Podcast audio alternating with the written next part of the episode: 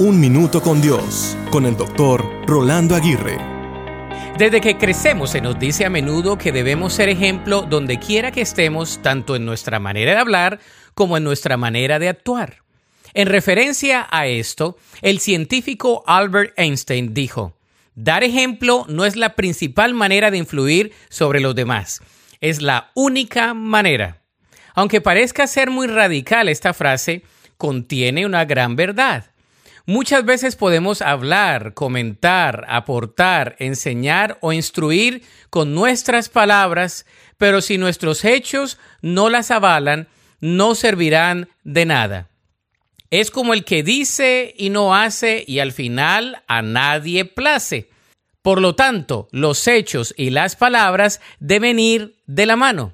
Debemos ser coherentes entre lo que decimos y lo que hacemos.